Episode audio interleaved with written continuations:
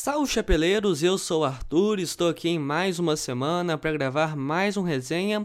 Bem, não é mais uma semana, porque a última edição, resenha 46, saiu há 5 meses atrás, mas estou aqui mais uma vez novamente para falar um pouco de convocação brasileira. Na última edição, falamos um pouquinho sobre convocação do Tite para dois jogos das eliminatórias, mas agora é a convocação decisiva, a convocação final, dos 26 nomes para o Qatar 2022 e por incrível que pareça, com apenas uma, duas ou até mesmo três grandes polêmicas, mas no geral, um grande consenso que foi uma excelente convocação. Lembrando que você pode ouvir essa edição do resenha no Spotify, no Apple Podcasts ou em qualquer plataforma de sua escolha de podcasts. O link está aqui na descrição para você escolher onde ouvir. Aqui na descrição também tem o nosso perfil do Instagram que de vez em quando a gente informa quando tem edições novas desse programa. Então vamos lá falar um pouquinho dessa lista do Tite, dos 26 convocados para os Jogos do Brasil na Copa do Mundo Qatar 2022. A Copa começa no dia 20 de novembro e o Brasil estreia no dia 24 contra a Sérvia. No seu grupo ainda tem Suíça e Camarões. Um grupo que é difícil, mas não é impossível. A expectativa é do Brasil passar em primeiro lugar, com 7 ou 9 pontos. Então, começando, claro, com os goleiros. Eu acho que é o maior consenso desde o meio do ano passado que os três goleiros iam ser Alisson, Ederson e o Everton. Três goleiros de nível excelente. O Alisson e o Ederson estão jogando em equipes de ponta lá na Premier League e o Everton atualmente é o melhor goleiro aqui da América do Sul e poderia ser tranquilamente o titular dessa seleção. Mas é claro que o titular vai ser o Alisson Becker, que foi revelado pelo Internacional e hoje joga no Liverpool. Uma das carências do jogo do Alisson era o jogo com os pés, mas desde então ele vem evoluindo bastante e dando excelentes assistências lá no Liverpool. O Ederson, que é o nome primeiro nome reserva, também um excelente goleiro de muita confiança, sai bem com os pés, e o Everton mantém as mesmas características dos outros dois que estão à sua frente. Então são três goleiros de altíssimo nível, mas é claro que se for para escolher um, o Tite vai começar os jogos com seu homem de confiança, o Alisson. Indo agora para a posição que trouxe maior polêmica nessa seleção, nessa convocação dos 26 nomes, é a posição dos laterais. Primeiro, os quatro nomes. Laterais direitos, o Danilo da Juventus e o Daniel Alves, que hoje joga no Pumas do México. Laterais esquerdos, o Alexandro da Juventus e o Alex Telles, que hoje joga no Sevilha. Danilo e Alexandro vêm sendo os laterais titulares da seleção desde o início desse ciclo, desde a última Copa do Mundo. Alex Telles é o nome de confiança do Tite, e na sua concorrência lateral esquerda reserva, o outro nome que poderia roubar a sua vaga é o Renan Lodge, mas desde sua falha na final da Copa América e depois voltou a ser convocado, mas não jogou bem, essa vaga estava praticamente nas mãos do Alex Telles. Agora a grande polêmica, a grande confusão é a lateral direita reserva. Isso porque o Danilo é lateral direito titular e absoluto dessa seleção.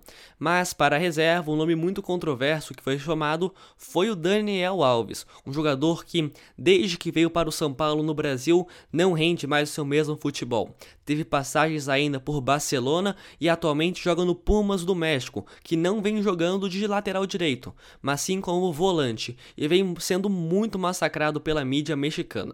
Mas, sinceramente, para outros nomes dessa lateral direita não tem muito o que escolher.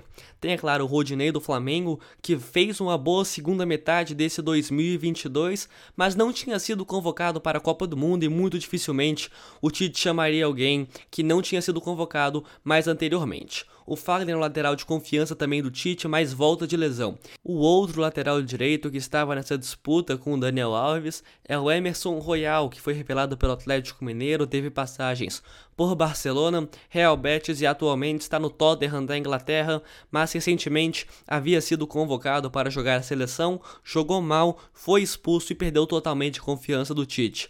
Então, realmente, se for para chamar um outro lateral direito, deveria ser o Daniel Alves, um jogador multicampeão, tem mais de 40 títulos no futebol internacional e é um cara que tem experiência, tem rodagem. Não vejo ele sendo titular roubando a vaga do Danilo, mas é um jogador importante para manter no grupo e é muito versátil. Também consegue exercer a função de volante e de zagueiro se jogar em três zagueiros. É claro que não é o mesmo Daniel Alves que a gente viu jogar no auge lá pelo Barcelona e também posteriormente pelo PSG, mas é um nome de confiança que pode sim trazer experiência para os jovens do Brasil que não está acostumado a jogar jogos grandes de Copa do Mundo.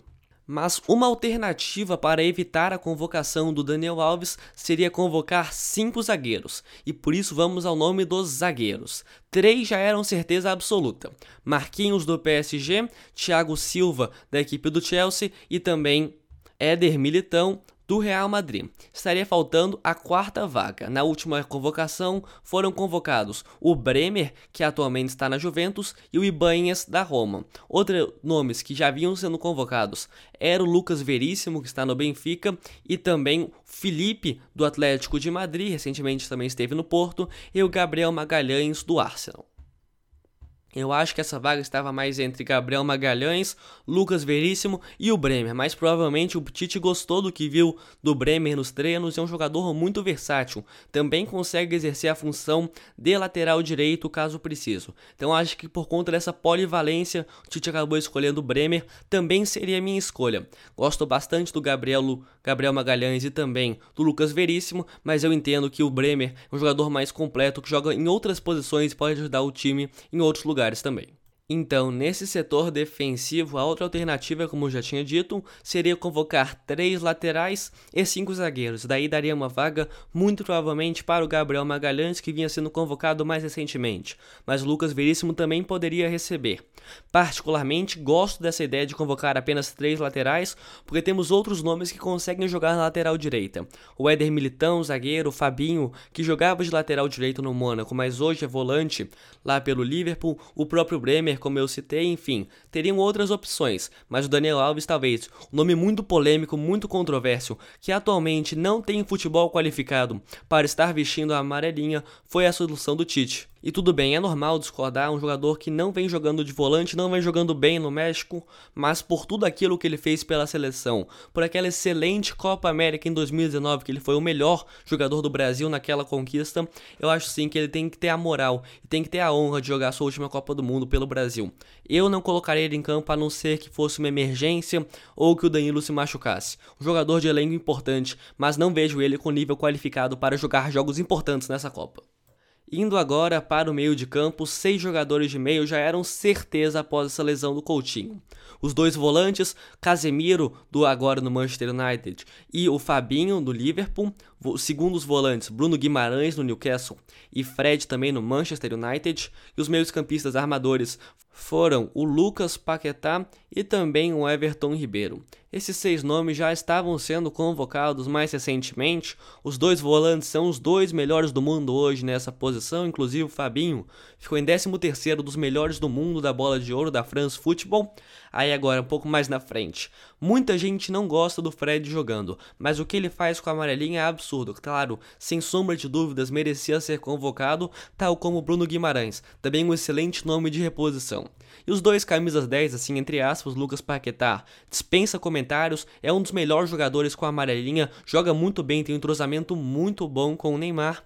E o Everton Ribeiro é um jogador de confiança, de experiência e também com excelente de futebol. Também pode jogar um pouco mais recuado e caindo pelos lados. Então, seis nomes sem nenhuma crítica pro Tite nessa.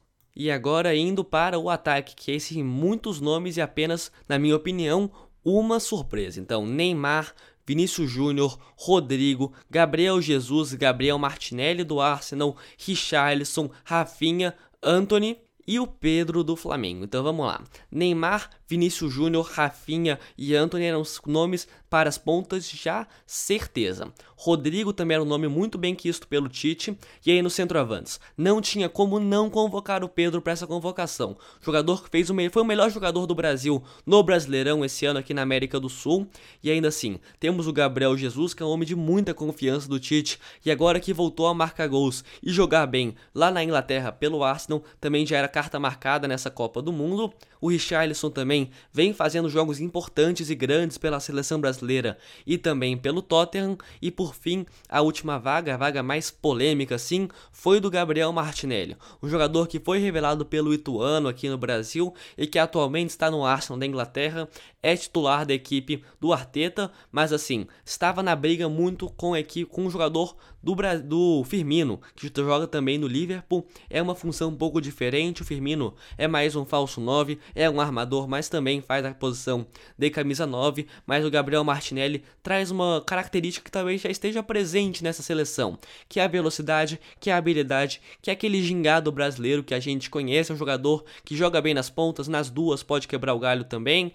Enfim, um jogador bem completo, está mais para completar elenco, porque muito possivelmente não vai jogar essa Copa do Mundo começando nenhum jogo. Tem nomes na sua frente, nomes mais importantes, mas dessa vez eu vou ter que discordar do Tite. Não acho que o Gabriel Martinelli esteja pronto para jogar uma Copa do Mundo. Um jogador excelente, dispensa comentários também, muito habilidoso e muito promissor para trilhar um excelente caminho lá na Europa. Mas o Roberto Firmino, um jogador que joga de 10, joga de 9 e também faz o falso 9, é muito completo e tem uma característica única que nenhum desses 26 nomes convocados exercem na seleção brasileira.